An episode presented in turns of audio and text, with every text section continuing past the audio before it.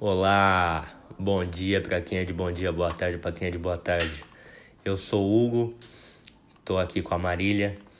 Hoje a gente vai apresentar é, um podcast a respeito do tema tempo histórico, com base em um, te um texto da historiadora brasileira Sônia Regina Miranda. O nome do texto é Temporalidades e Cotidiano Escolar em Redes de Significações Desafios didáticos na tarefa de educar para a compreensão do tempo.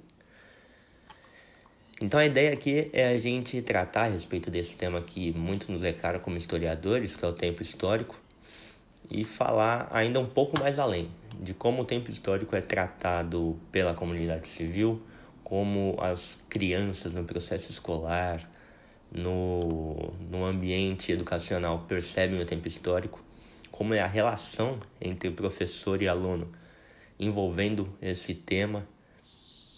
E se nas práticas curriculares ele é tratado de maneira simplista e, isolada ou se realmente é tratado de uma maneira séria, firme e com bastante rigor porque de maneira geral na comunidade civil, na verdade a gente não enxerga muito isso, a gente enxerga mesmo uma relação da comunidade civil é, com uma reflexão histórica muito baixa, muito simplista, e o tempo histórico acaba ficando à margem do debate, não só político, mas sobre a história de maneira geral mesmo. Então, daqui a pouco a Marília falará é, conosco também a respeito desse tema, dando mais detalhes, sempre ligados ao texto da historiadora Sônia Regina.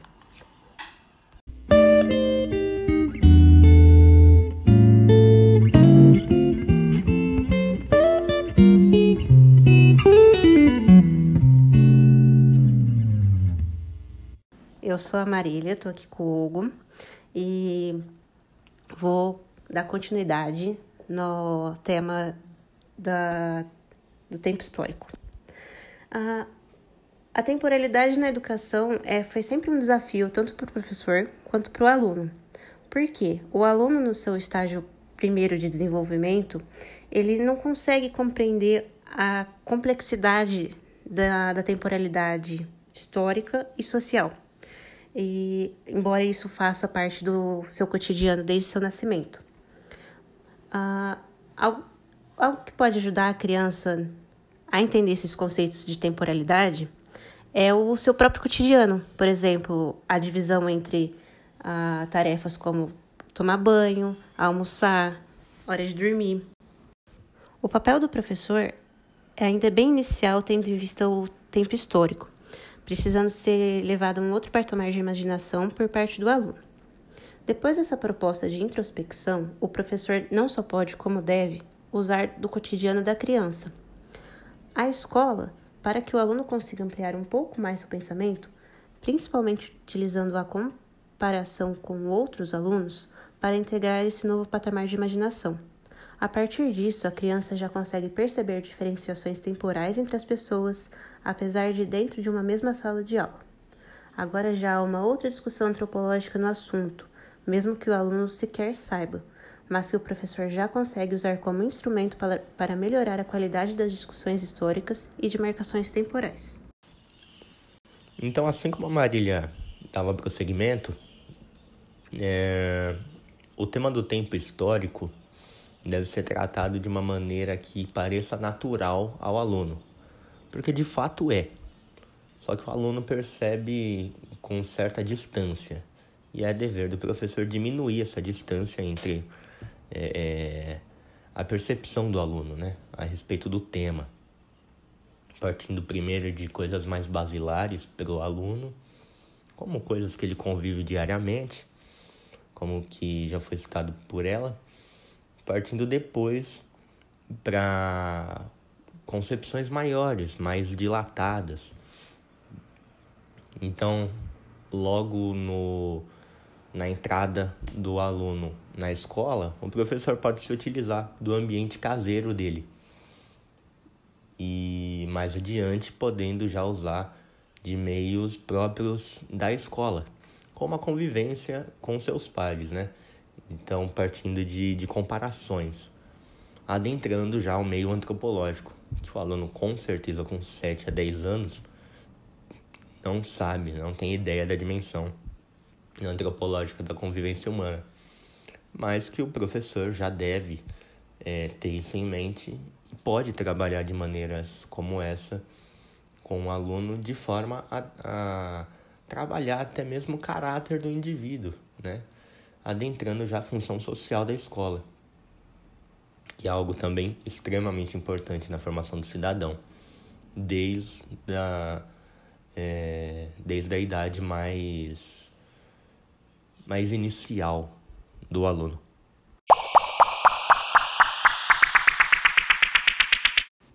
Se fazendo valer da tecnologia do mundo contemporâneo, o professor pode apresentar aos alunos música dos anos 70 e 80, por exemplo, de forma que agora eles tenham acesso aos conceitos de décadas e adentrarem a variações culturais de acordo com o tempo. Parâmetros temporais podem ser estabelecidos também através da ligação com pessoas, da família dos estudantes.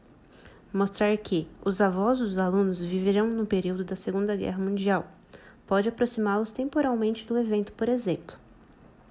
Esse conceito de retomada de antigos hábitos na prática é de fácil entendimento, mas ao estabelecer métricas para explicar datas, conceitos e eventos históricos mais remotos, os jovens apresentam muitas dificuldades, pois não conseguem estabelecer ligações temporais para esse tipo de raciocínio.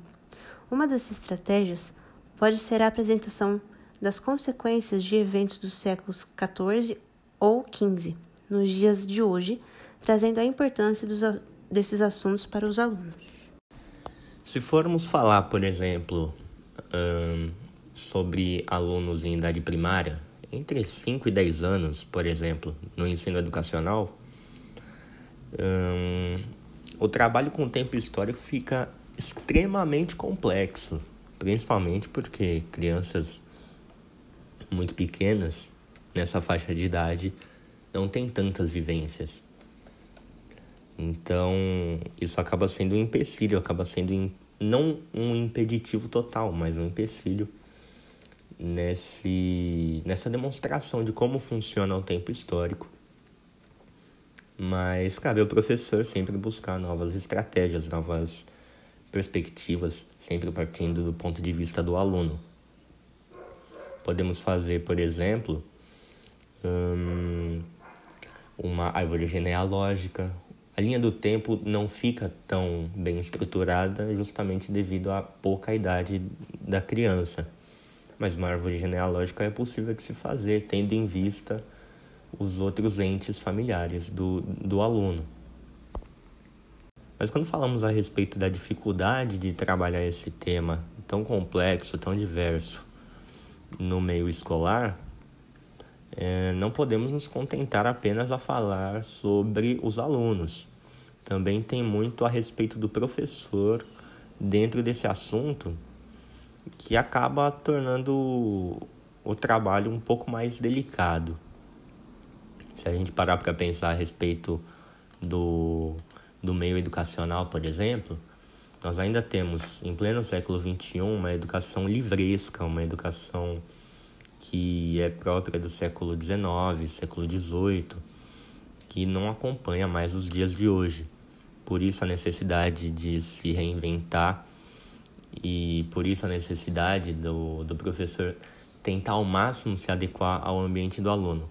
Por mais que o fato do professor se adequar ao meio do aluno não faz com que o sistema mude ao ponto de se tornar um sistema próprio do século XXI. Isso não é uma verdade, né?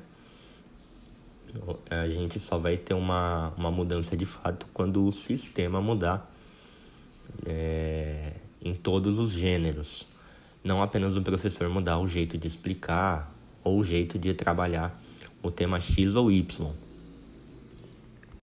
Nós temos atualmente na educação brasileira um foco muito grande nas disciplinas de gramática, português ou língua portuguesa, que seja o, o nome dado, e matemática, por exemplo, do que é, disciplinas como geografia, história, sociologia. Então isso acaba criando mais empecilhos ainda do que os já naturais impostos através da relação professor-aluno. Então, o próprio sistema acaba se tornando um empecilho, apesar de, em teoria, ser um facilitador. Tamanha é um, a diversidade de, de ideias que a gente tem na área de ciências humanas, não é possível passar em um período tão curto de aulas de carga horária que temos na educação brasileira para as ciências humanas. Ainda mais na história, pois é a história que vai trabalhar o tema do tempo. O tempo histórico não é trabalhado, por exemplo, em geografia ou em sociologia. A sociologia que é muito mais presa aos fatos sociais e a geografia que tem outros objetivos, que é uma das poucas ciências na educação fundamental e no ensino médio a trabalhar, por exemplo, geologia e coisas afins.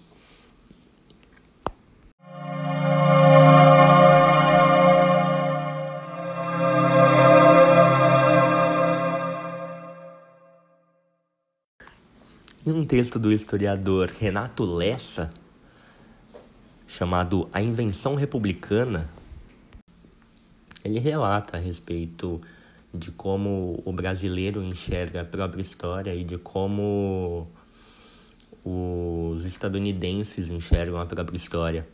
E é muito curioso a gente notar, por exemplo, que nos Estados Unidos existe uma cultura muito forte, muito grande a respeito dos pais fundadores. Provavelmente é, você já deve ter ouvido falar a respeito dos pais fundadores dos Estados Unidos, que são aqueles grandes ícones que ajudaram a formar os Estados Unidos que temos hoje. Então, essas pessoas são frequentemente relembradas pelos estadunidenses e, vez ou outra, até mesmo celebradas pelo que são hoje. E então isso é, acaba sendo uma consequência de como é trabalhado o tempo histórico lá. Em contrapartida ao que temos aqui no Brasil, quando tratamos das bases sociológicas do atual Brasil, nós não temos uma identificação com o Brasil da mesma forma que acontece, usando o exemplo, nos Estados Unidos. Enquanto nos Estados Unidos existe uma eterna relembração desses ícones, aqui no Brasil dificilmente se comemora, por exemplo, ou enfim, existem eventos na escola a respeito dos, vamos dizer assim, os pais fundadores do Brasil, sobre os primeiros republicanos ou ou grandes ícones que ajudaram a formar o espírito republicano brasileiro. Não quero trazer aqui uma ideia de que a república é melhor do que outras figuras governamentais, não é esse o ponto. A ideia é demonstrar a relação que temos com o tempo histórico e a relação que os Estados Unidos, por exemplo, tem com o tempo histórico deles. Aqui no Brasil, nós temos uma tendência muito forte a relembrar ou a rebuscar uh, as figuras monárquicas, como Pedro. É... Nossa. Temos uma, uma tendência muito forte a buscar, a relembrar figuras do período monárquico, como Dom Pedro, Dom João, certo? É, Maria Antonieta, Carlota Joaquina e coisas do gênero. Enquanto poderíamos muito bem é, tratar de relembrar, por exemplo, ícones mais recentes que trazem uma, uma força maior na consolidação de alguns conceitos e alguns fatos sociais que, vive, que vivemos hoje.